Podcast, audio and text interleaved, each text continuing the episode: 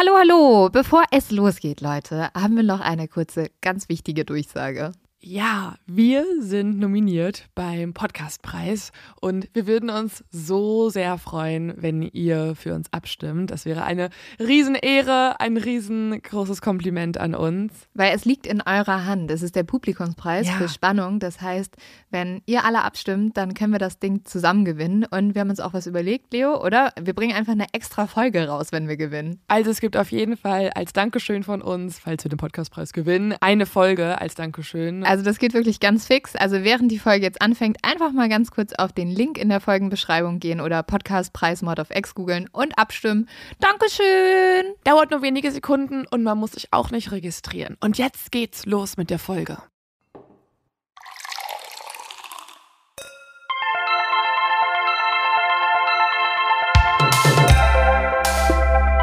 Mord auf X. Der internationale True Crime Podcast.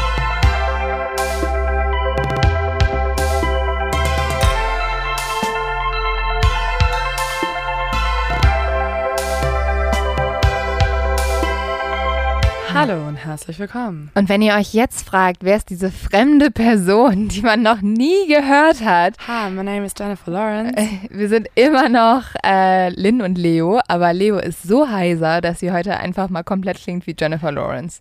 Jetzt habe ich Druck. Jetzt muss ich gut Jennifer Lawrence imitieren. I was so drunk and then I fell. Das ist nicht gut. Sorry. I fell at the Oscars, man. I was so drunk. Aber es war äh, sehr lustig, weil du warst ja am Wochenende im Freizeitpark, ne? Ich hatte gestern gar keine Stimme und vorgestern auch nicht und vorvorgestern auch nicht und heute geht's wieder einigermaßen. Aber Leute, ich möchte sehr viel Lob und Zuspruch. Du kriegst schon voll viel Lob. Alle Leute sind so, das klingt voll sexy. Nee, mm -mm. alle Leute sind so, du klingst viel besser als sonst. Ja, aber das, das äh, meine ich ja. das ist doch kein Lob. Ja, stimmt Das schon. ist für zwei ja. Tage ein Lob. Ja, stimmt schon. Das Ding ist, ich habe schon heute gesagt, ich weiß nicht, ob ihr die Folge von Friends kennt, wo Phoebe erkältet ist und dann auch so eine ganz heisere Stimme hat und sie findet es so geil, dass sie es dann immer beibehalten will. Vielleicht ist das dein neues Ding. Und dann Kann man das irgendwie beibehalten? Also muss ich jetzt jeden Morgen einfach ganz hoch schreien, sodass ich dann Aber- klinge? Aber guck mal, dann bist du halt auch nicht mehr die Leo, die alle kennen. Und das ist doch irgendwie schon schade, oder? Weil die Exis sind es gewohnt, mit deiner Stimme einzuschlafen. In dreifacher Geschwindigkeit, Ja. sich Fälle anzuhören. und die sind jetzt richtig so, wer ist diese fremde Frau? In diesem Podcast will ich nicht Han hören. Jen. ähm, Bist du ein bisschen in dieser Rolle gerade? ja, ich fühl's. Ich fühle ich fühl ihren Vibe einfach in mir. Äh, aber Leute, ich wollte eigentlich die Story zu Ende bringen. Ich war auf der höchsten Achterbahn Deutschlands. Das ist mein persönlicher Albtraum. Meiner auch. Deswegen habe ich es direkt ganz, ganz früh morgens gemacht und wurde gezwungen. Äh, ich habe durchgehend gequengelt, wurde gezwungen ähm, und hatte Todesangst. Also hey, dieser Podcast fühlt sich jetzt irgendwie noch authentischer an, weil wir reden über True Crime und ich habe wenigstens jetzt, okay, ist auch Tode- falsch, ja. aber ich habe schon mal Todesangst verspürt. Leo, das, das ist so nicht richtig, was du Ah. gerade gesagt hast. Ja, ich weiß. Aber dich Aber- möchte ich gerne mal zwingen, ehrlich gesagt. Nee, mm, mm, nee. Ähm, und jetzt hast du ja, du willst mir ja heute meine Kategorie abnehmen, habe ich gehört. Es ist folgende Situation eingetreten. Ich bin in das Aufnahmezimmer gekommen, was äh, aka das Zimmer meines Mitbewohners ist und über 30 Grad hat. Und Ja. habe Lynn gesehen, wie sie auf dem Bett saß und verzweifelt im Handy rumsuchte. Ja. Lange Zeit. Wir werden, also wir werden zu wenig zu dumm zum Verbrechen geschickt. Das würde ich nicht so bestätigen. Jede Nachricht, die ich jemals öffne, ist Hi, also habt ihr schon das hier gesehen? Und ich denke mir so, wie viele gibt's da draußen? Aber jetzt wurden uns zu viele andere Nachrichten geschickt und ich kam nicht mehr ganz runter zu den anderen. Ähm, und dann habe ich gesagt, komm, ich erzähle eine andere Sache. Okay, es erzähl mal. gilt nicht so richtig. Ah. Es ist jetzt kein zu dumm zu verbrechen, aber es geht in die Richtung vielleicht, wenn wir das gemacht. Egal, ich erzähl. Okay.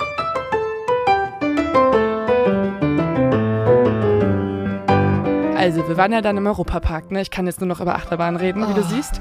Äh, also, wir waren ja im Europapark Mhm. und dann sind mir Wo so, ich die Stimme wie Jennifer Lawrence bekommen habe, Leute. Lacht sie nicht so? okay. Ähm, also wir sind mit dem Auto hingefahren, eine richtige, richtige Schrottkiste so, aber ein geiles Auto. Bisschen so, du würdest denken, da sitzen auch, könnten jetzt auch so 18-jährige Assis drin sitzen, ja? Also es Also, ist halt also du nur Genau, zehn Jahre also perfekt später. für uns ja. geeignet, genau. Ja. Super. So, eingestiegen, komplett vollgeparkt und dann waren wir auf der Autobahn, sind zurückgefahren und plötzlich ist vor uns ein äh, Undercover-Polizeiauto und oben steht nur so, bitte folgen halt, ne? Und ich war so aufgeregt, weil ich habe das noch nie erlebt. Ich habe Ja, ich war nie so richtig so. Ich denke die ganze Zeit, wenn ich jetzt von der Polizei zur Seite genommen werden würde, dann wäre ich so richtig so, können Sie mir noch zehn Fragen für einen Podcast ja, beantworten? mega, mega. Und das hatte ich das Gefühl. Ja. Und ich saß halt hinten, habe ich eh schon gefühlt wie so ein kleines Kind, das einfach so, wir waren im Europapark, Europapark. Es hätte noch so ein, so, ein, so ein Kuscheltier gefehlt, was man sich da so erschossen hat. Ja, also, ne, ja, weißt du? ja. Ähm, und dann kamen halt die Polizisten raus. Also das ist auch meine Frage an alle Exis. Ist das die Kripo auf der Autobahn oder ist das Nein, die das ist, Autobahnpolizei? nein, das ist einfach ein Zivilstreife, oder? Ein ganz normaler Polizist. Ja, aber die waren auch schon so ein bisschen sneaky, ne? Dann sind die nämlich zu uns gekommen und meinten so, ja, hallo, woher kommen sie denn? Und der Typ, das war so ein Mann und eine Frau und die Frau war safe ein bisschen jünger und wurde gerade so eingelehrt oder sowas, ne? Und hat dann äh, die ganzen so, ja, können wir den Ausweis sehen und die Fahrzeugpapiere und so weiter. Woher kommen sie denn? Und dann meinten wir so zu der Frau, ja, wir waren im Europapark. Und dann meinte so der Mann so, ah, Europapark, Rust, das ist an der Grenze, ne? Haben sie einen ganz schön langen Weg hinter sich. Ich dachte, ey, ihr hättet was Ja geschmuggelt. klar, ja klar, wir hatten halt ein Assi-Auto. Ah, geil. Also nicht geil, aber äh, lustig. Und ich dachte kurz, okay, ist insofern zu dumm zum Verbrechen, wenn wir wirklich geschmuggelt hätten, ne? Wären wir nicht zu viert in so einer Karre gewesen, vollgepackt mit Koffern. Ich hatte noch so ein Amazon-Paket auf meinem Schoß Aber voll das gute Cover eigentlich. Also so. mit dem Europapark. Ja. Ja. Haben die dann, haben die euer Auto durchsucht? Nee, nee, weil dann sind sie halt mit unseren Ausweisen wieder weg. Und ich war einerseits mega neugierig, wollte tausend Fragen stellen. Mhm. Andererseits war ich ein bisschen wütend, also nur weil wir in so einem Auto sitzen und halt vielleicht viel junge Le Leute Nein, sind. vielleicht einfach, weil du hart kriminell wirkst, Ja. Leo. werden wir jetzt hier rausgezogen. Und er hat auch wirklich immer so Suggestivfragen gestellt. Ah ja, waren sie aber ganz schön lange von München entfernt. Und jetzt zurück an so einem Wochentag? Ja. Wo ist das ganze Koks für die Münchner Ah, ja. Oberschicht? Ah ja. Also ich finde, es gilt auf jeden Fall nicht als zu dumm zum Verbrechen. Es ist gut, dass ich die Kategorie normalerweise mache, aber es, ähm, es war sehr... Hätte fast eins sein Aber, können. ja, aber es war nett, dass du es erzählt hast und es war ein Danke. guter Tipp für alle Leute, die jetzt immer da was über die Grenze schmuggeln, jetzt einen Europapark sagen. ja. Ähm, ich finde, es ist halt eine, eine Hilfkategorie gewesen. So eine Ja, das, Hilfrubrik. das ist das wir genau, was wir tun sollten. Leuten sagen, hey, wenn ihr jetzt mit so einer Europapark-Gruppe unterwegs seid, dann kommt ihr durch, dann kontrollieren die euch nicht, nur eure Ausweise, mehr nicht. Mhm. Könnte mir irgendwer mal Bescheid sagen, der auch so einen Job hat? Ich würde gerne Kontakt aufnehmen zu Leuten, die sowas machen und vielleicht eine coole Storyauflage haben, wo Okay. jemand nicht aus dem Europapark kam, sondern aus Holland. Okay, gut, dass du gesagt hast, du willst das für die Story wissen. Ich war gerade so. Leo? nee, nee, ich meine jetzt nicht die zu dumm zum Verbrecher, sondern ich meine die Polizisten. Ach so, ja, genau, ja, ich ja. würde gerne mal zu irgendwie so Kripo Kontakt aufnehmen. Ja, Wirklich, darüber rede ich schon seit Wochen. ja, das, aber wir würden sowieso gern mehr Freunde in der Polizei haben. Wir sind so das, das Gegenteil unserer Generation. Wir möchten uns mit der Polizei gut Ja. verstehen. Wir möchten Freunde sein mit Polizisten Ja. und Polizistinnen. Wir glauben ja, dass es ganz viele tolle Polizistinnen gibt, wie ähm, John Douglas. Und äh, die wollen wir, die wollen wir kennenlernen. Unsere Mission ist sowieso, den neuen deutschen John Douglas zu finden. Vielleicht sollten wir mal so einen Wettbewerb starten. ich bin so. mega am Start. Hm. Ich bin, ehrlich gesagt, freue ich mich sehr auf diese Folge. Ich nerv Leo schon sehr lange damit, weil es wird vielleicht nicht so scheinen am Anfang, aber äh, wir werden ja immer gefragt, was unser Lieblingsfall ist, was eine ganz komische Frage ist, aber so der Fall, der uns am meisten geschockt, begeistert, irgendwas hat. Und äh, ich glaube, diese Folge wird in meine Top 3 wandern. The pressure is on. Ja, ja, auf jeden Fall. Also ja, du redest schon sehr, sehr lange darüber und ich muss sagen, ich weiß absolut nichts. Ich weiß noch nicht mal, in welchem Land es jetzt hier stattfinden Und ich wird. glaube auch niemand kennt diesen Fall, der, weil der ist tatsächlich sehr, sehr unbekannt. Und ich hoffe, dass du ihn auch nicht kennst. ich Ähm, glaube nicht. Nee, ich glaube auch nicht. Der Fall fängt an mit einer sehr netten und sehr einfachen Frage, nämlich der Frage, willst du mit mir tanzen? Und diese Frage stellt Ramon einer Frau, die er schon sehr lange beobachtet hat, was erstmal ein bisschen creepy klingt, aber er hat sie im Club einfach beobachtet, weil sie so schön ist. Sie hat lange schwarze Haare, sie trägt eine eng anliegende Bluse und ähm, hat sehr, sehr schöne Kurven. Und für ihn ist es seine absolute Traumfrau. Und er ist sich sicher, das Schicksal wollte, dass die zwei sich treffen. Er hat sich nämlich eigentlich so voll spontan entschieden, dass die zwei noch tanzen gehen und er hatte eigentlich einen langen Arbeitstag. Er ist nämlich professioneller Boxer und gibt nebenbei noch Kurse für Jugendliche. Und ähm, er hat jetzt kurzerhand beschlossen, ja, er will noch mal raus, noch ein bisschen ähm, irgendwie ein bisschen tanzen, ein bisschen das Leben genießen. Etwas, was wir ja jetzt langsam auch wieder alle machen können. Und ich kann es sehr verstehen, dass das schon mal ganz nett ist. Ramon. Ramon. Und äh, Ramon ist getrennt. Er hat zwar drei Kinder, die er auch über alles liebt, aber was ihm so ein bisschen fehlt, ist halt wieder eine Frau in seinem Leben. Und vielleicht noch mal kurz zur Einordnung. Wir befinden uns im Jahr 2007 und Ramon ist äh, jetzt in ein kleines mexikanisches Restaurant in Woodland, Texas gegangen, ähm, wo halt abends irgendwie Tequila getrunken wird und so, so Latin Music getanzt wird. Mhm. Und Ramon ist auch sehr schick angezogen. Er hat natürlich als Boxer auch einen sehr guten Körper und deswegen wird er auch voll oft von Frauen angesprochen. Er ist durch seine Trennung schon so ein bisschen getroffen. Er ist jetzt 40 Jahre alt und er freut sich schon immer wieder so über die Komplimente der Frauen, weil er sich dann wieder jung fühlt. Tun wir das nicht alle? Ja, doch. Ähm, und er hat sich gerade ein Bier geholt, als er dann die Frau sah, die ihm sein Herz klauen wird. Und die beiden schauen sich den ganzen Abend immer wieder so an. Ähm, aber Ramon verliert sie halt dann aus seinem Blickfeld und ist erstmal irgendwie super traurig und sucht sie die ganze Zeit. Und dann wirklich wie in so einer Filmszene tritt ihm eine Frau auf den Fuß mit einem Absatzschuh. Er fängt an zu schreien, guckt hoch und das ist die Frau, die er den ganzen Abend beobachtet hat. Mhm.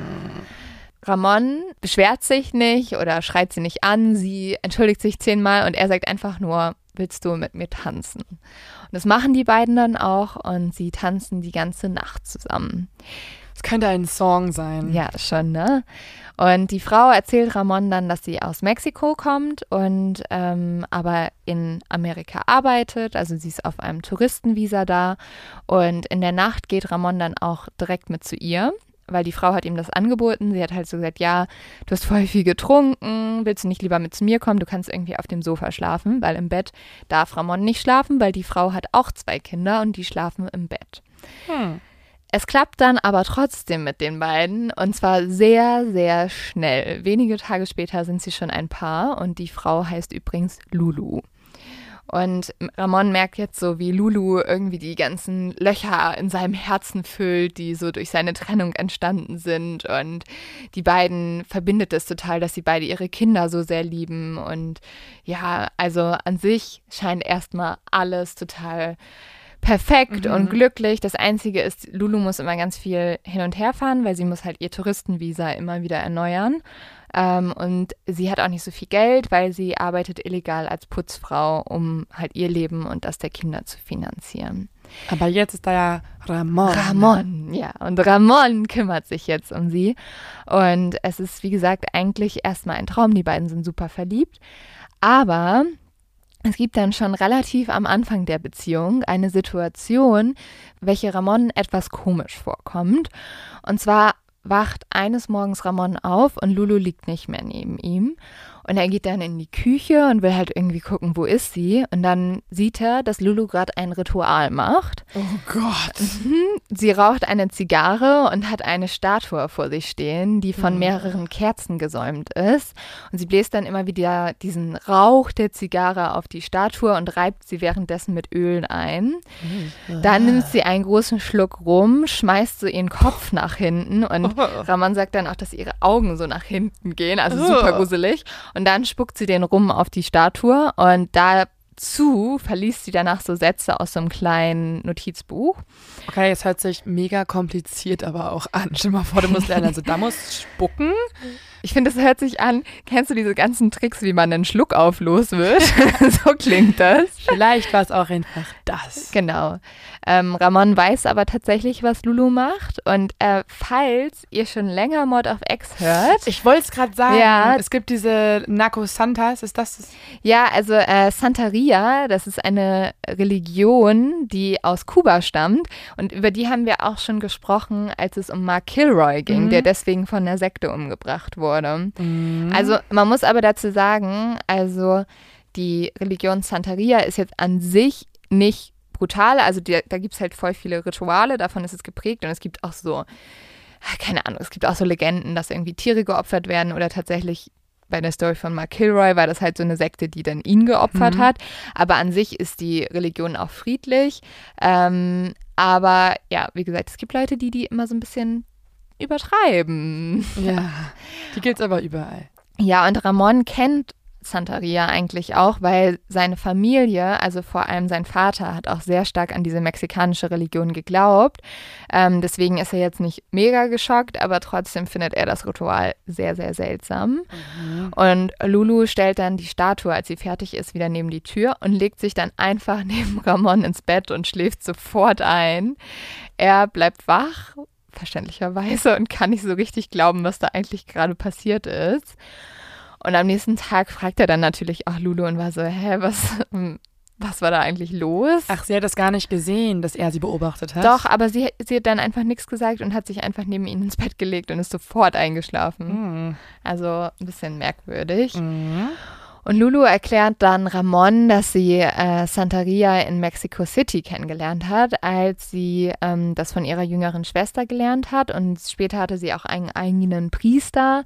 Und die kleine Statue, die sie hatte, war Eluga. Die wurde übrigens auch bei Mark Kilroy gefunden. Also kann ich mal kurz einmal einschreiten. Ja.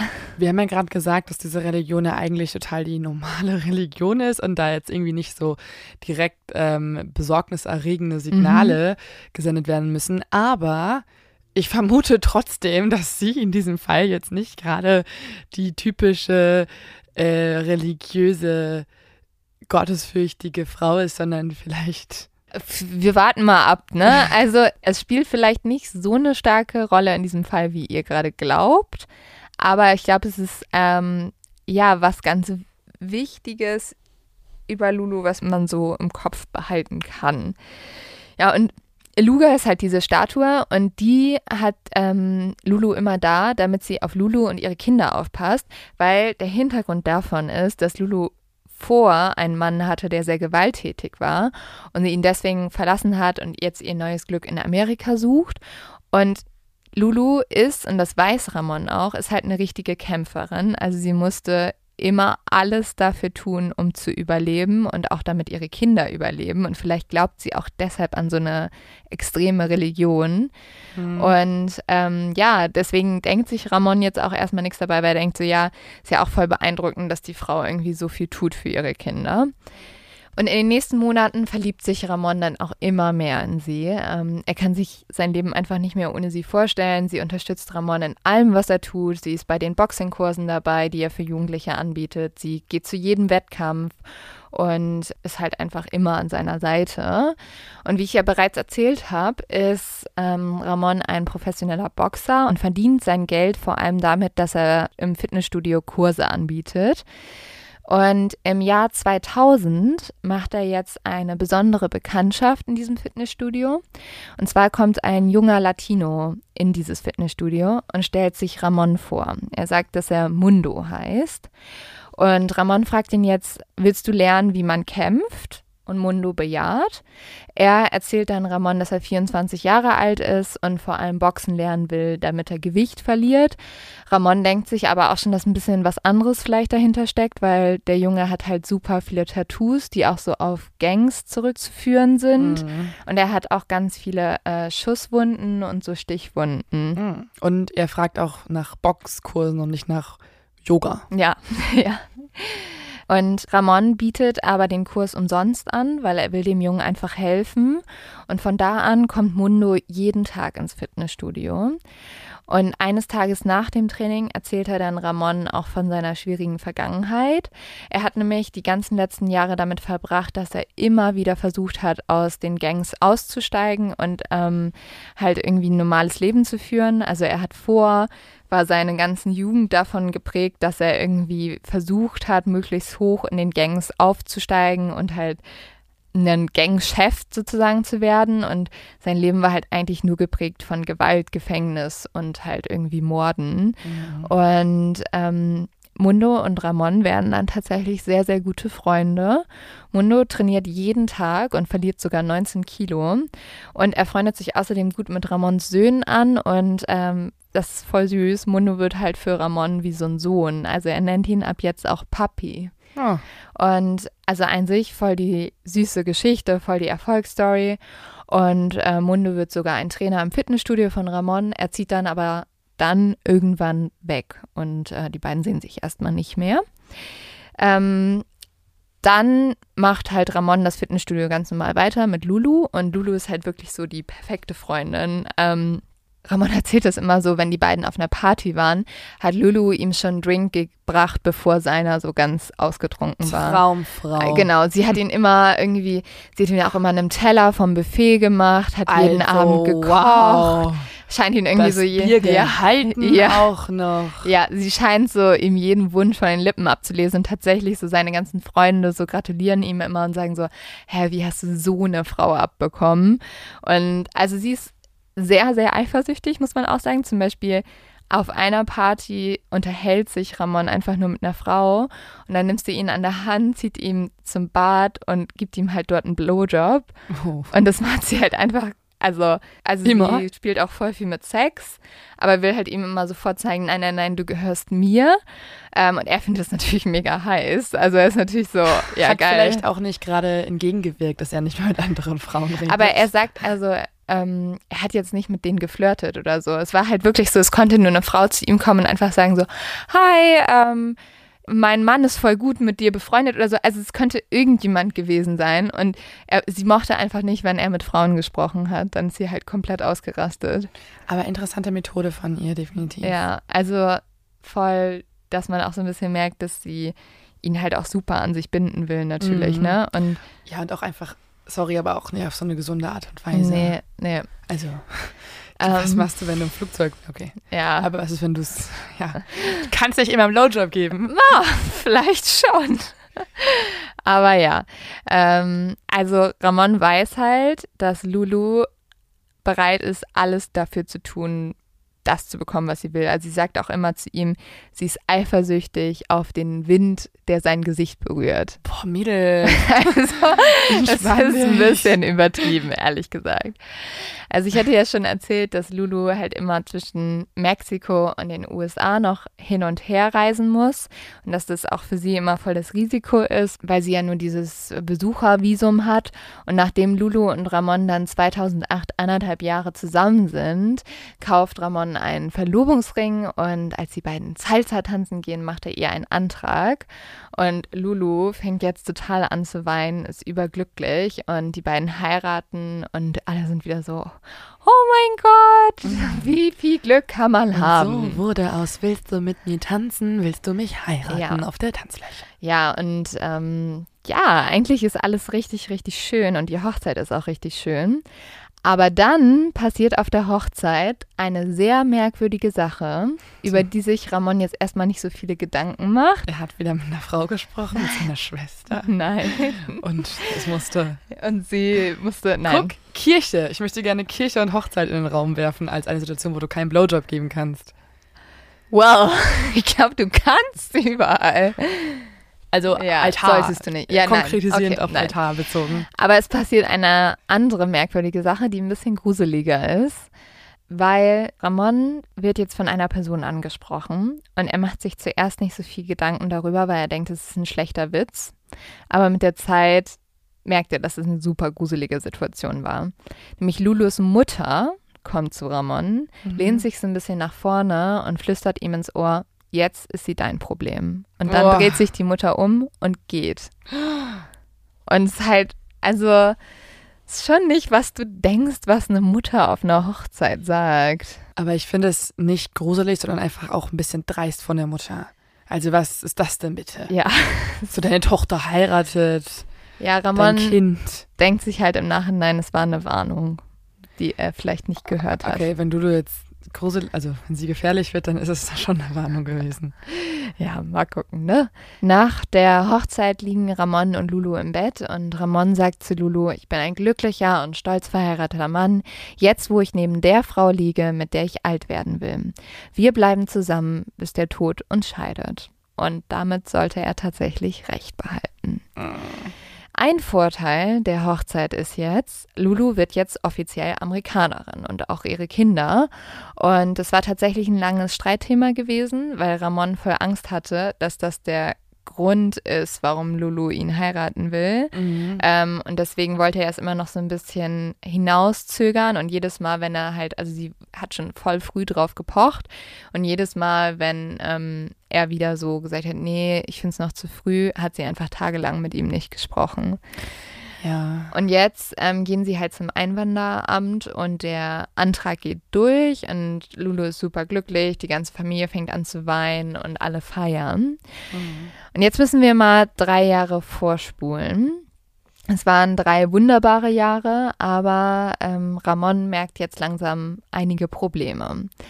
Zum einen lässt Lulu ihren Kindern absolut alles durchgehen und vor allem ihr ältester Sohn nutzt das komplett aus. Er wird sogar in der Schule verhaftet, weil er mit Drogen dealt und dafür muss er dann auch eine fünftägige Jugendhaftstrafe absitzen und muss danach einen Entzug machen.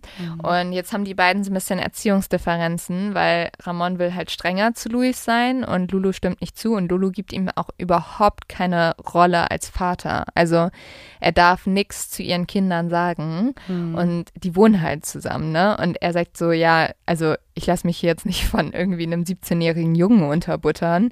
Ähm, außerdem finde ich das halt nicht richtig. Und die beiden beginnen dann auch eine Paartherapie. Ähm, und das Problem ist aber, Lulu bricht sie wieder ab.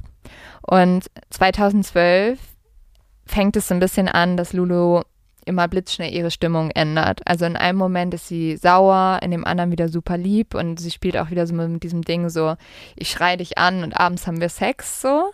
Und Ramon versucht jetzt alles, um die Konflikte zu vermeiden. Also er wird ganz ruhig und still.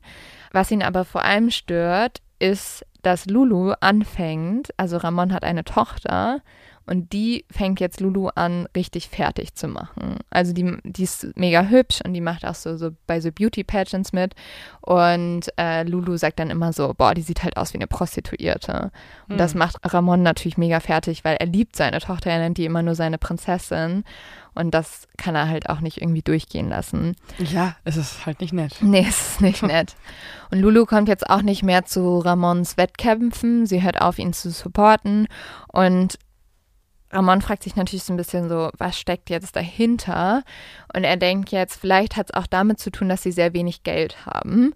Und er überlegt sich jetzt was. Er gründet nämlich ein Fitnessstudio zusammen mit Lulu. Und sie haben tatsächlich Glück. Dieses Fitnessstudio wird ein Riesenerfolg. Und die teilen sich jetzt ein bisschen auf. Also Ramon coacht und Lulu kümmert sich über die Finanzen. Aber Ramon merkt jetzt, dass bei diesen Finanzen nicht immer alles stimmt. Also er hat das Gefühl, wenn er sich die Bücher anguckt und schaut, wie viele Leute sind ins Fitnessstudio gekommen und wie viel Geld haben wir hier, dass halt Ludo ihn verarscht und sich selber die ganze Zeit Geld in die Tasche steckt. Und dann spricht er sie darauf an und sie sagt nur, mach dir darum keine Sorgen.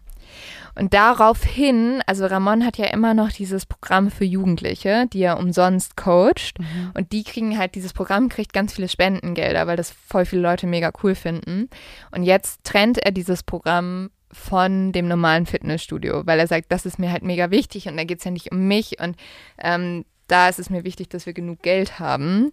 Und er arrangiert sogar jemanden dafür. Und ähm, es kommt auch ein alter Bekannter wieder, nämlich Mundo. Ähm, Mundo ist jetzt in die Nachbarschaft gezogen und er fängt an, Ramon zu helfen und auch wieder im Fitnessstudio als Coach zu arbeiten. Mhm. Die wunderschöne Liebesgeschichte von Lulu und Ramon, mit der wir aber angefangen haben, ist leider überhaupt nicht mehr das, was sie mal war. Wir haben es ja schon ein bisschen rausgehört. Lulu fängt jetzt an, Gerüchte über Ramon zu verbreiten, vor allem zu den Eltern von den Kindern, die Ramon coacht und sagt, Oh. ähm, Ramon ist ein Alkoholiker und er würde sie und die Kinder schlagen. Warum macht sie das? Ja, das ist die große Frage, aber wahrscheinlich, weil sie es halt auch äh, doof findet, dass er sozusagen die Finanzen getrennt hat und ja, man weiß nicht so genau, warum sie das jetzt alles alles so tut, warum sie gegen ihren eigenen Ehemann sowas behauptet. Es geht sogar so weit, dass sie sich selber ihre eigene Haut zerkratzt, um sozusagen Beweise zu haben, dass er die schlägt. Und Mhm. er schlägt sie halt nicht. Und äh, sie sagt auch, dass Ramon ein anderer Mann wäre, als sie es gedacht hätte und es aber irgendwie versuchen würde, mit ihm auszuhalten. Und die beiden beginnen dann nochmal eine Paartherapie auf den Wunsch von Ramon. Aber alles bringt nichts. 2015 reicht Lulu die Scheidung ein. Ja, hätte ich jetzt auch ihr mal geraten. Also, Ja, bevor du so andere Mittel ähm, einsetzt, vielleicht einfach die Scheidung. ja, ist vielleicht nicht schlecht, ne? Allerdings leben die beiden zu diesem Zeitpunkt übrigens noch zusammen und arbeiten auch noch gemeinsam im Fitnessstudio. Und äh, jetzt kommt so ein bisschen die Frage auf, wer bekommt bei der Scheidung was? Und die ist sehr wichtig, weil jetzt kommt ein Riesenscheidungskrieg. Und äh, es geht sogar so weit, dass eines Tages die Polizei bei Ramon zu Hause auftaucht. Er muss sofort das Haus verlassen. Lulu hat ihn nämlich angeklagt, weil sie sagt, dass er sie geschlagen hätte. Und die beiden gehen vor Gericht und Lulu gewinnt dann auch und Ramon muss aus dem Haus ausziehen und äh, zu seinen Eltern ziehen. Und Lulu bekommt schon das Haus, aber Lulu will immer mehr haben. Und sie merkt so langsam, dass sie nicht all das Geld bekommen wird, was sie gerne hätte in der Scheidung. Mhm. Und dann verschwindet Ramon am 21. Juli 2015 einfach. Und niemand weiß, wo er ist. Zwei Polizisten gehen ein wenig später zu Lulu ins Fitnessstudio und fragen sie, ob sie weiß, wo Ramon ist. Jemand hätte ihn vermisst gemeldet.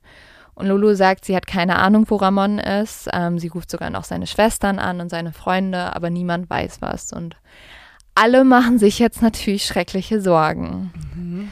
Und Leo, jetzt ähm, habe ich wieder eine Detektivfrage Nee. für dich.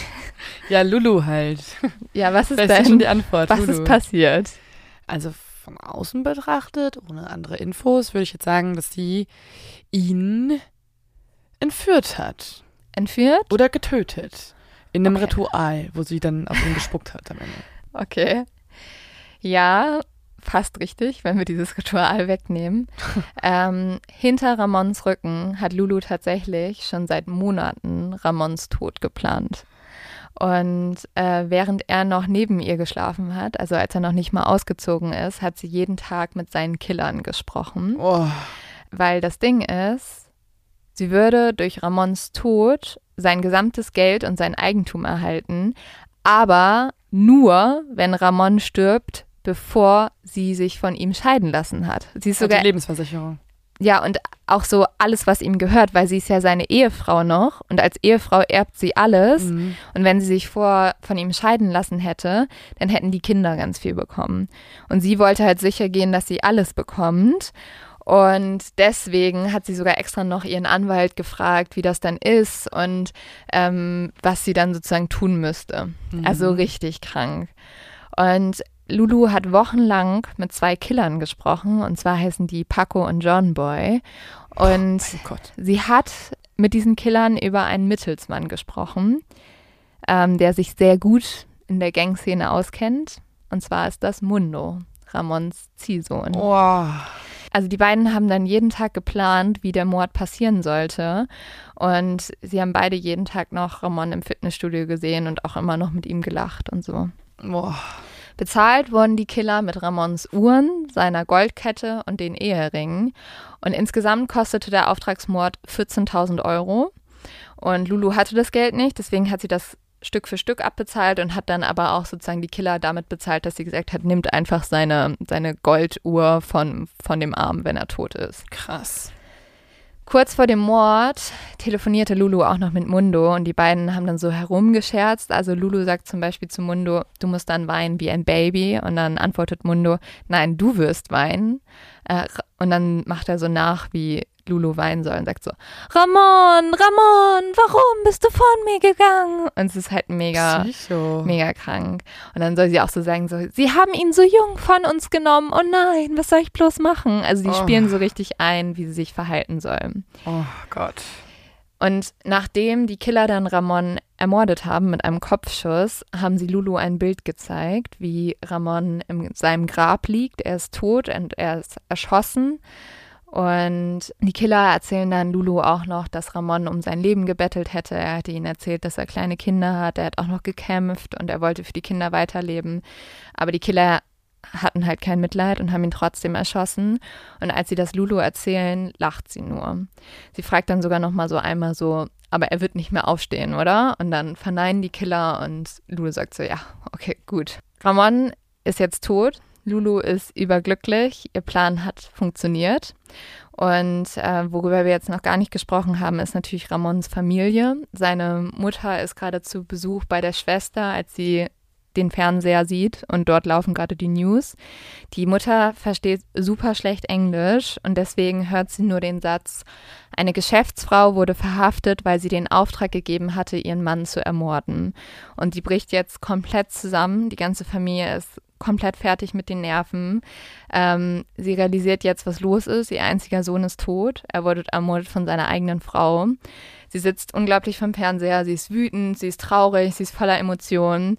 Und ihr ist halt voll klar, Lulu wollte einfach nur den amerikanischen Pass und sie wollte Ramons Mhm. Geld und sie hat alles von vorne hinein geplant. Ja, wahrscheinlich ist sie auch extra auf seinen Fuß getreten. Ja, wahrscheinlich.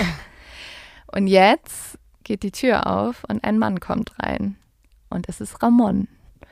Seine Mutter kann das kaum glauben. Sie Hä? fragt sich natürlich irgendwie, halluziniert sie? Ist sie jetzt irgendwie selber auch tot? Was ist los? Der ist doch tot, das hat doch, wurde doch im Fernsehen gesagt. Sie umarmt ihren Sohn und sie will ihn jetzt nicht mehr loslassen und bekommt eine komplette Panikattacke. Daraufhin ruft Ramon den Notarzt und alle können es nicht fassen, weil Ramon ist da. Er ist lebendig und das, obwohl im Fernsehen über seinen Tod berichtet wird. Das? Und Ramon ruft jetzt auch seine Kinder an und alle können nicht aufhören zu weinen, weil er lebt. Und Aber wie kommt es jetzt? ja, das ist die große Frage. Konnte er flüchten? Wir müssen jetzt wieder zurückspielen und uns die Geschichte noch mal ein bisschen von vorne angucken. Weil eigentlich kann es nicht sein. Ramon ist lebendig und das, obwohl sogar, also sogar die Polizei hat Bilder, wie Ramon erschossen in seinem eigenen Grab liegt. Die werde ich euch auch hochladen. Diese Bilder gibt es. Jetzt müssen wir mal zurückspulen und ich glaube, ich muss dir noch mal erzählen, was wirklich passiert ist. Ah. Im Jahr 2015 stecken Ramon und Lulu ja mitten in der Trennung und die beiden kommen nicht wirklich voran. Lulu will alles haben, wie ich es schon erzählt hat. Sie versucht jeden Cent zu bekommen, sie will das Fitnessstudio, sie will das ganze Haus. Oh, das stimmt? Also ist das wirklich passiert? Ja, das ist eine wahre Geschichte. Nein, nein, ich meine, dass sie das alles haben will, ist das Ja, das ein stimmt. wahrer Fakt? Nee, das stimmt. Okay. Was auch stimmt, ist, dass Mundo im Fitnessstudio arbeitet und er ist aber ja auch ein guter Freund von Ramon und deswegen weiß er schon, dass die beiden super viel Stress haben. Er weiß auch, dass Lulu irgendwie super weit gegangen ist, dass sie sogar behaupten würde, Ramon würde sie schlagen, was gelogen ist. Und ja, er weiß, dass es auch alles daran liegt, dass Lulu eigentlich mehr Geld haben will. Und zu diesem Zeitpunkt hört jetzt Mundo abends im Fitnessstudio, wie Lulu mit einem Gast sich unterhält. Er wird jetzt hellhörig, weil dieser Gast erzählt, dass er eine Familie kennt in Mexiko, die für Geld Menschen zerhacken würde. Und Mundo hört jetzt, wie Lulu dazu sagt, wow, vielleicht können die für uns hilfreich sein. Mhm. Und Mundo denkt sich jetzt natürlich so, what the fuck, worüber Mhm. redet sie? Und geht jetzt zu Lulu und sagt, hey, pass mal auf, was du sagst, hier kann dich jeder gerade hören. Und später am Abend geht er dann erneut zu Lulu und fragt sie direkt, ging es bei eurer Unterhaltung um Ramon? Und Lulu antwortet jetzt, ja, ich wünsche mir, dass er einfach weggeht. Mundo macht dann so eine Pistolenbewegung neben dem Kopf und sagt halt, meinst du, dass er so weggehen soll? Und daraufhin nickt Lulu. Und Mundo reagiert jetzt sehr, sehr schnell. Er weiß, dass Lulu das ernst meint, weil diesen Blick, den sie hat, hat er schon voll oft gesehen, und zwar als er noch in den Gangs war. Mhm. Und er sagt, das ist der Blick, wo Menschen wirklich felsenfest davon überzeugt sind, dass sie einen Mord begehen wollen oder jemanden umbringen lassen wollen. Und er weiß jetzt, wenn er seinen Freund retten will, dann hat er nur eine Chance. Und zwar sagt er jetzt zu Lulu, ich kenne die Leute, die es machen können. Also du musst gar nicht mehr suchen, Mhm. ich kümmere mich darum. Und Lulu ist jetzt überrascht und fragt nach, echt, also wirklich? Ja, dann lass uns doch morgen miteinander sprechen. Und jetzt kann man sich natürlich fragen, warum Lulu Mundo vertraut, wenn sie weiß, dass er so gut mit Ramon befreundet ist und sozusagen sogar sein Ziehsohn ist. Mhm. Aber, also erstmal denkt Lulu, sie ist auch sehr gut mit Mundo befreundet. Und zweitens wusste sie von Mundos Vergangenheit und dachte halt, er würde für Geld alles tun. Mhm. Und so setzt jetzt Lulu erstmal alle Karten auf Mundo. Mundo ruft aber am nächsten Tag Ramon an. Und Ramon ist jetzt gerade im Auto und fährt eigentlich zum Supermarkt und Mundo erzählt jetzt Ramon, dass er sich sicher ist, dass Lulu ihn umbringen will. Und Ramon denkt natürlich, es ist ein Scherz ähm, und desto länger Mundo dann aber redet, wird ihm klar, seine Frau will ihn tatsächlich ermorden lassen. Er hält dann am Straßenrand, er hat jetzt irgendwie 1000 Gefühle. Er kann halt gar nicht glauben, was passiert ist. Also stell dir vor, jemand ruft dich an und sagt, hey, dein Freund will dich umbringen lassen. Ja, ist geisteskrank. Also es ist absurd. Und er weiß vor allem nicht, was er machen soll. Aber Mundo sagt zu ihm, er hätte einen Plan. Er will weiter mit Lulu reden und so tun, als würde er tatsächlich Leute finden, die den Job durchführen könnten. Und all die Unterhaltung will Mundo aufnehmen. Aha. Und dabei will er schauen, wie weit ist Lulu bereit zu gehen. Kluges Köpfchen. Sehr, sehr kluges Köpfchen. Und genau das machen sie dann auch. Jeden Abend, nachdem sich Lulu und Mundo getroffen haben, fährt Mundo danach zu Ramon und gemeinsam hören die zwei sich immer die Unterhaltung noch an. Können wir einmal kurz darüber reden, was für ein guter Freund Mundo ist? Mega. Also- und können wir darüber reden, was für eine krasse Bitch Lulu ist. Ja, auf jeden Fall. Aber muss ja auch mega verstörend sein, abends dann, also wie so ein Podcast, hier halt so Ja. Gespräche von anderen Leuten anzuhören, aber da geht es um deinen eigenen Tod, den sie planen. Ja, auf jeden Was Fall. ist das? Das ist absurd. Und Mundo versucht Lulu wirklich mit allen Mitteln zu zeigen, dass er ihr ernsthaft helfen will, weil Mundo und Ramon haben richtig, richtig Angst, dass Lulu, wenn sie Mundo nicht ernst nimmt, einen anderen Killer engagiert und ihm auch gar nichts davon sagt. Äh, Ramon sagt übrigens auch, dass er jede Nacht super ängstlich geschlafen hat, weil er immer nicht wusste, ob Lulu halt jemand anders engagieren Ja, würde. ja, klar. Oder halt selbst kurz das Messer rausholt. Ja. Ja, sie wollte ja, sie wollte ja sozusagen als Ehefrau Mhm. komplett ein Alibi haben. Ja, aber jemand, der schon Mord plant. Ja. Währenddessen, und das ist auch sehr klug, fangen jetzt Mundo und Ramon an, mit der Polizei zusammenzuarbeiten. Es wird so eine geheime Mission und äh, nicht viele Polizisten wissen davon, aber diesen Polizisten berichten sie von jeder Unterhaltung. Und Mundo und Lulu treffen sich entweder im Auto oder bei Lulu zu Hause, weil Ramon ist ja dann irgendwann ausgezogen. Und während die beiden miteinander sprechen, nimmt Mundo immer alles mit seinem Handy auf. Mundo erzählt ja Lulu, dass er zwei Auftragsmörder gefunden hat, ne? Mit dem Namen Paco und John Boy. Und welche, welche, Ich muss jetzt mal lachen, wenn ich Ja. welche, da hätte sie vielleicht merken sollen, dass es nicht stimmt. Obwohl, Äh, Paco und John, Boy. Das passt. Ja, Mundo hat Lulu erzählt, die zwei würden Ramon umbringen. Er sagt auch, dass die beiden eine Waffe hätten und mindestens 200 Dollar Vorabzahlung brauchen, um den Deal durchzuführen. Und um Lulu zu beweisen, dass es diese Auftragsmörder wirklich gibt, schreibt er den beiden, während er bei Lulu ist. Was Lulu nicht weiß, John Boy und Paco sind in Wirklichkeit Ramon. Also Ramon spielt seine eigenen Killer. Es Wow. ist so absurd. Also er hat dann ein anderes Handy und Mundo hat ihm vorher auch so erklärt, so ja, du musst so schreiben, weil das ist so voll Gangsprache und dann wird sie dich nicht erkennen. Gott, Ja. Hilfe. Und dann sagt Mundo Lulu auch, dass die Killer ihm einen Freundschaftspreis angeboten hätten, weil er kennt die ja. Und sie müsste nur 14.000 Dollar zahlen. Lulu hat das Geld aber nicht. Und so einigt sie sich halt mit Mundo, dass sie den Mördern 2000 Dollar, die Eheringe, Ramons Ketten, seine Uhren sowie Ramons Auto geben würde. Und Ramon sagt dann auch im Nachhinein, es war so absurd, weil er hat halt sozusagen so mit ihr verhandelt und dann so gesagt, ja, ja, die können schon meine Goldkette von meiner Leiche nehmen, so ungefähr, Mhm. weißt du? Ähm, ja, Und als Mundo dann nochmal nachfragt, ob Lulu wirklich mit dem Mord fortfahren will, bestätigt sie. Sie sagt nämlich, ja, auf jeden Fall. Und wenn Sie Sorgen haben, dass ich bezahlen werde, sag ihnen, ich werde auf jeden Fall bezahlen. Sag ihnen, dass Ramon eine gute Uhr trägt. Sie sollen die Uhr vom Arm seiner Leiche nehmen. Also sie ist wirklich eiskalt. Äh, Lulu sagt Mundo auch nochmal, dass es wirklich sehr, sehr wichtig ist, dass Ramon vor der Scheidung stirbt, sonst würde das Ganze gar keinen Sinn machen, weil ähm, ansonsten würde das Geld aus der Lebensversicherung an seine Kinder gehen und sie braucht das halt. Mittlerweile ist jetzt die Polizei auch aktiv mit einbezogen. Also Lulu trifft jetzt einen Undercover-Agenten, welcher sich als John Boy ausgibt, also damit sie auch das erste Mal einen Killer sieht sozusagen. Und äh, der nimmt jetzt die erste Zahlung entgegen für den Mord. Ah, verstehe. Weil das Ding ist, das ist sowieso das Problem. Die Polizei muss jetzt erstmal ganz viel Beweise dagegen sammeln. Ne? Mhm. Und deswegen müssen sie leider diese Maskerade immer weiter spielen.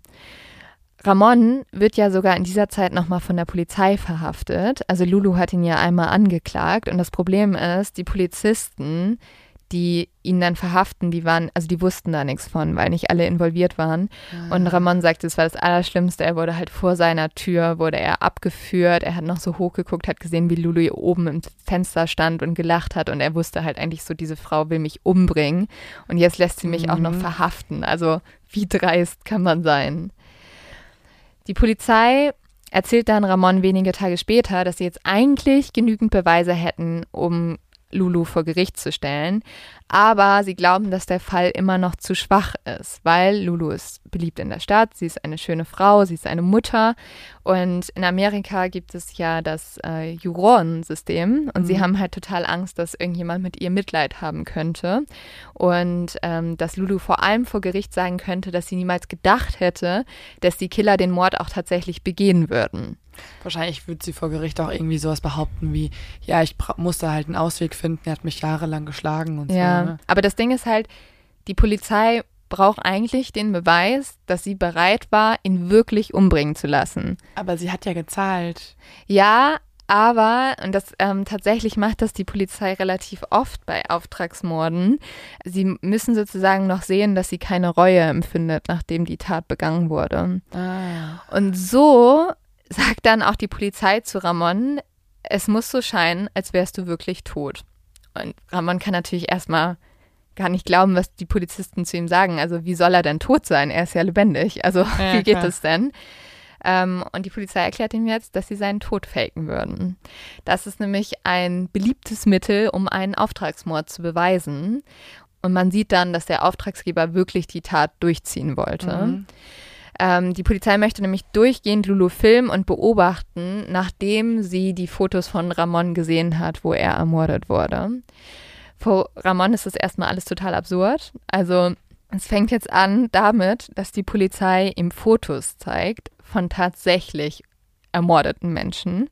So, das ist das Ziel. So musst du versuchen auszusehen. Nein, noch absurder. Sie fragen ihn, welchen Mord sollen wir machen? Oh Gott. Such dir einen aus. Also willst du eher den mit dem Messer oder mit, dem, mit der Pistole? Ja, er sagt auch, da sind halt welche mit abgetrennten Köpfen. Und dann sitzen diese Polizisten vor ihm, sind so, "Mm, wie möchtest du ermordet aussehen? Aber wie wollen sie denn den Kopf dann? Also das ist ja super schwierig, außer irgendwer Ja. mega gut im Photoshop. Ja, also tatsächlich suchen sie dann auch einen relativ einfachen aus und sagen dann zu Ramon, dass er nach Hause gehen soll, ein paar Sachen packen soll und dann erneut zur Polizeiwache kommen soll. Und jetzt kommt Ramon zur Polizeiwache wieder. Und jetzt fangen die Polizisten an, Ramon in eine Leiche zu verwandeln. Und Ramon dachte, die Polizisten wären natürlich Profis und hätten das schon öfters gemacht, ne? Oder haben irgendjemand, der weiß, wie das geht. Mhm. Und jetzt halte ich fest, Leo. Die Polizisten haben sich einfach einen Tag vor so YouTube-Tutorials angeguckt von so 14-jährigen Teenagern, die waren so, wie ihr euch am besten zu Halloween eine Schusswunde schminkt. Oh mein Gott. Stell dir das vor, du bist so Bibis Beauty Palace und machst so Videos so, euer bestes äh, Halloween-Kostüm, so Fake-Blut. Und dann nimmt es so Aber Polizei- hey, das sind gute Tutorials. Ja, Also- anscheinend schon. Klar. Und Ramon hat dann auch nur gesagt, als die, also die haben dann halt so ein Video angemacht, haben angefangen, ihn zu schminken. Gegenüber von ihm war so ein kleines 14-jähriges Mädel, das sich schminkt und er war so wirklich so, Er dachte, die Leute wollen ihn halt komplett verarschen, ne? Aber hey, das vergisst du niemals. nee, das vergisst du. Das, Das Ding ist halt, aufregendes Halloween. ja, auf jeden Fall. Das Ding ist halt, Lulu ähm, hat auch voll oft so Fotos von sich gemacht und hatte schon eine Ahnung von Fotografie. Deswegen war er auch so, Leute, ihr könnt das jetzt nicht verkacken, ne? Also die wird das merken. Es muss schon echt aussehen. Und Hätte er nicht einfach was Einfacheres wählen können, wie beispielsweise halt Schuss hinten äh, durch die Jacke oder so und dann liegst du halt auf dem Bauch? Ist das ja, nicht ein bisschen vereinfacht? aber vielleicht ein bisschen Ketchup rum. vielleicht hätten die das dann auch nicht so schnell geglaubt. Also er hat tatsächlich so eine Schusswunde am Ende im Kopf und äh, das Blut läuft noch so runter. Ich poste das dann mal. Ja, und es hat dann auch geklappt anscheinend. Also die YouTube-Tutorials waren sehr, sehr gut. Und Ramon wird jetzt zu seinem eigenen Grab gebracht. Äh, dort soll er sich ausziehen bis auf die Unterhose und legt sich in dieses Grab. Und er meinte, er hat dann die Augen zugemacht und dann hat er nur noch das Klacken der Kamera gehört. Und die Polizisten haben dann irgendwie stundenlang Fotos von ihm gemacht. Und zwar ein sehr befremdliches Gefühl, in seinem eigenen Grab zu liegen. Boah. Ja. Er meinte auch, er ist als anderer Mensch aus diesem Grab wieder rausgegangen. Ja, also ja, Ja. das ist halt deine Ehefrau immerhin noch, ne, Ja. für die du gerade sowas faken musst. Und Ramon denkt auch nur die ganze Zeit, während er in diesem Grab liegt, was werden meine Kinder denken, was wird meine Mutter denken. Aber das verstehe ich nicht. Haben die sie nicht vielleicht eingeweiht? Also Konnten, durften sie nicht, weil, also Lulu hat ja auch sofort danach die ganze Familie angerufen Ach und die so. Gefahr war halt zu groß. Also nicht mal Mundo wurde eingeweiht, ne, am Ende. Mhm. Also äh, Ramon ist verschwunden und nicht mal Mundo wusste, wo er ist. Also der hat sich das nur gedacht. Aber die, die Gefahr war, also von der Polizei wussten das auch nur zwei Leute. Weil die Gefahr war zu groß, dass es irgendwie zu Lulu kommt. Und dann wäre halt Mhm. alles vorbei gewesen. ja, ja, Ja. verstehe. Also Ramon hat noch so, als er von zu Hause weggegangen ist, hat er irgendwie noch so gesagt, so, Mama, ich werde wiederkommen. Also so einen zweideutigen Satz, Mhm. aber das hat die Mutter halt nicht verstanden. Ja, Ja, und vor allem, dann denkst du halt als Geist oder so. ne? ja keine Ahnung. Und Ramon ähm, muss jetzt für drei Tage in ein abgelegenes Hotel. Hier darf er das Zimmer nicht verlassen, er darf niemanden kontaktieren. Und währenddessen trifft jetzt ein Undercover-Agent Lulu und gibt sich wieder als Paco, also als einer der Mörder aus. Und er zeigt jetzt die Bilder und erzählt halt, dass Ramon gebettelt hat und so weiter und so fort. Und Lulu lacht ja dann und das ist ja voll das Schuldeingeständnis. Und was der Polizist auch noch macht, was sehr, sehr wichtig ist, weil es nimmt jetzt Lulu sämtliche Verteidigungslage. Sie fragt Lulu, ja, warum wolltest du denn überhaupt, dass er stirbt? Hat er irgendwie dich geschlagen? Hat er dich schlecht behandelt? Und dann sagt Lulu, nee, er hat mich einfach nur genervt. Boah, Psychopathin halt. Ja, und damit nimmt er ihr halt sämtliche Grundlage. Und am nächsten Tag fragt die Polizei Lulu dann auch, ob sie wisse, wo Ramon ist. Und wenige Tage später verhaftet die Polizei Lulu im Fitnessstudio. Und auf der Polizeistation spielt sie aber erstmal die Unschuldige. Im Gerichtsprozess plädiert sie auf Selbstverteidigung. Äh, sie sagt tatsächlich, wie du es gesagt hättest, sie hätte Ramon nur umbringen wollen, weil sie Angst vor ihm hatte. Aber es bringt halt alles nichts, weil die Aufnahmen von Mundo und der Polizei beweisen das Gegenteil. Mhm. Lulu kommt am Ende für 20 Jahre ins Gefängnis. Finde ich auch echt ganz schön lang. Also war voll gut, ne? Mhm. Ähm, weil sie ja sozusagen ihn auch umgebracht hat. Ja, eben. Ja. Also für Mord finde ich Sie hat ihn ja nicht ermordet, sondern sie hat halt den Auftrag ja, gegeben. aber ja. Ja. Ramon verzeiht ihr tatsächlich vor Gericht. Echt? Er sagt, er hätte sonst nie damit abschließen können und er sagt, er ist auch einfach nur traurig, weil er hat diese Frau so sehr geliebt und er kann nicht verstehen, wie es dahin kommen konnte. Oh. Was sagt sie vor Gericht? Sie gesteht die Schuld ein. Also sie sagt, dass sie wirklich, das hätte sie nicht machen sollen und sie hat einen Fehler begangen. Da fängt dann der Anwalt auch sozusagen so, ja, das zeigt ihre wahre Stärke. Aber ähm, ja, also Würde ich auch sagen, wenn ich halt Ja. die, also wenn ich lebenslang oder so vor mir hätte. voll. Ähm, ich glaube, das war alles eine Strategie. Mhm. Ramon hat dann tatsächlich noch sehr lange Angst. Also auch nachdem Lulu im Gefängnis ist, schläft er immer noch mit einer Waffe und hat Albträume. Heute hat er kein Fitnessstudio mehr, er ist aber wieder verlobt und auch sehr glücklich und er hat ein Buch geschrieben mit dem Titel I Walked on My Own Grave. Darauf habe ich mich übrigens auch hier hauptsächlich berufen.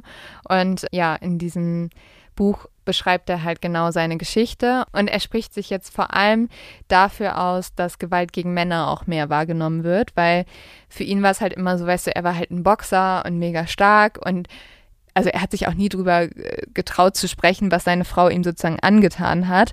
Und äh, heute sagt er halt, ja, also Männer dürfen auch verlässlich sein und es gibt auch Männern, denen von Frauen schlechte Sachen angetan werden. Und er will etwas gegen den Stereotyp machen, dass Männer keine Opfer sein können. Mhm. Kranke Geschichte. Ja, oder? Mega. Es ist so verrückt. Also, ich dachte kurz, als du so ein bisschen angefangen hast mit diesem Plot-Twist oder so, jetzt müssen wir zurückspulen, es ist alles anders, als wir dachten. dachte ich kurz, äh, er ist doch halt irgendwie ein äh, gewalttätiger Ehemann und Mhm. sie hat gar nicht gelogen, sondern die Wahrheit erzählt. ja, Ähm, dann dachte ich kurz, diese Sekte steckt dahinter. die von Mark Kilroy. Das war ja wirklich mega unnötig. Ja. Also, Aber ich finde es schon krass. Also, das war ja schon das erste Warnsignal, dass vielleicht nicht Mhm. alles richtig war mit ihr. Oh, auch so nachts, ohne irgendwas zu erzählen, plötzlich irgendwie da ihre Rituale durchzuführen, ist schon auf jeden Fall zumindest creepy. Was ich schon richtig cool finde an dieser Geschichte, ich glaube, deswegen mag ich sie auch so gerne und deswegen war ich auch so begeistert davon, weil es halt eine krasse Geschichte über Freundschaft, ne? Also, was Mundo da sozusagen für seinen Papi gemacht hat, ist halt, ist halt schon, also der hat sich ja auch selber in Gefahr gebracht. Toll. Und dass er so gesagt hat, hey, ich, ich ziehe das alles durch, Hauptsache, wir können das beweisen. Ja, Mundo ist der wahre Held, oder? Dadurch, Ja. dass er einfach auch ähm, so schnell überhaupt geschaltet hat und sich selber sozusagen in diese Ja. Rolle gebracht hat als, als der Schauspieler, der jetzt hier auch mit Serienmörder ist oder Auftragsmörder. Ja, ja, es hat auf jeden Fall den krassesten Plot-Twist, den ich, glaube ich, jemals gesehen habe. Wirklich ein krasser Plot-Twist. Also, dass der Typ einfach, also, dass der sozusagen seinen eigenen Tod, ich finde ja sowieso Leute, die ihren eigenen Tod faken, finde ich immer noch eine ganz spannend, also ich finde es total Wie absurd. oft hast du das dann schon gehört? Ich habe das, also es gibt einige Geschichten von Menschen, die gestorben sind, aber dann doch nicht gestorben sind. Vielleicht Mhm. erzähle ich auch nochmal die ein oder andere. Wir können ja, Ja, mal ich schauen. es auch echt spannend. Ja. Also ich finde so, Vor allem, ich frage mich ja immer so, wie macht man das? Also wie würdest du zum Beispiel deinen eigenen Tod faken? du brauchst halt irgendwie die ähm, Mitarbeit von, von Polizistinnen und Polizisten oder so, ne? Weil ich glaube, sonst ist es ziemlich schwierig. Oder Kreuzfahrtschiff? Ja, wow. ja, das ist ja immer noch offen, das Rätsel. Ja, oder du ähm, verschwindest halt irgendwie zum Beispiel auf hoher See oder im Urwald oder sowas, weißt du? Also so, Mhm. wo. Gut, aber dann ist halt immer noch nicht die Frage ganz geklärt, wo du bist. Ich glaube, als Frau, also wenn man als Frau einfach verschwindet, dann geht ja eigentlich jeder davon aus, dass du halt gekidnappt wurdest und ermordet wurdest. Aber du musst halt zum Beispiel komplett dein Aussehen ändern, ne? Ja. Weil, also du wirst ja heute in der digitalen Zeit, wirst du halt überall gesucht. Du müsstest auch irgendwo hingehen, wo dich niemand kennt. So nach Alaska. es ist, äh, geht so ein bisschen in diese äh, Kerbe ähm, Undercover-Agentin, ne? Ja. Finde ich ganz geil. Vielleicht, also erzählt uns doch vielleicht mal, wie würdet ihr euren eigenen Tod faken? Finde ich ganz spannende Frage. Ja. Ähm, Leo-Tipp, das Buch, was du gerade gesagt hast, habe ich zwar nicht gelesen, Mhm. aber klingt spannend. Wollen wir, ich habe eine gute Idee. Was hältst du davon, wenn wir unter den Leuten, also wir machen so eine Umfrage, die die kreativsten Vorschläge haben, wie sie ihren eigenen Tod faken würden, unter denen verlosen wir am Ende Tourtickets. Uh, sehr gut. Ja? Ja, finde ich sehr gut. Also ein paar Städte sind ausverkauft, aber dann gibt es bestimmt eine Stadt in der Nähe. Und Ja. dann verlosen wir äh, dort ein paar Tickets. Also Das schaut mal geil. bei uns bei Instagram vorbei, dann machen wir das Gewinnspiel. Oder Facebook. Oder Facebook, genau. Ja, und sonst? Und bald auch TikTok. Weiter auf TikTok.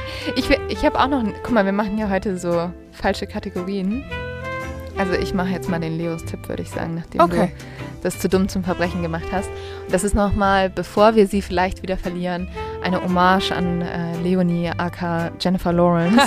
ähm, und zwar habe ich die Tage Red Sparrow Oh, geguckt. ich ich wollte es eigentlich noch nennen, ja. Oh, und es, also es hat mich schon wieder, ich finde den Film irgendwie, aber ich mag halt auch alles, was so mit Spionage und so Ja. ist.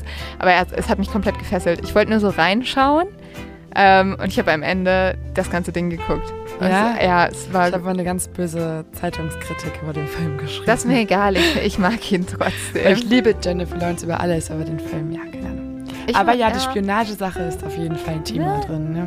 Machst du den nicht? Mm Warum nicht? -mm. Lest das auch einfach online durch. nee, ich, ich kann mich nicht mehr daran erinnern, aber ich fand es ein bisschen sehr Stereotypisch. Ja. Ja, gut. Ja, stimmt schon. Aber ähm, ja, sonst lest I Walked on My Own Grave. Sehr gutes Buch. Ähm, und ja, bis zum nächsten Mal. Äh, don't fuck with serial killers. Bye, bye. Cheers.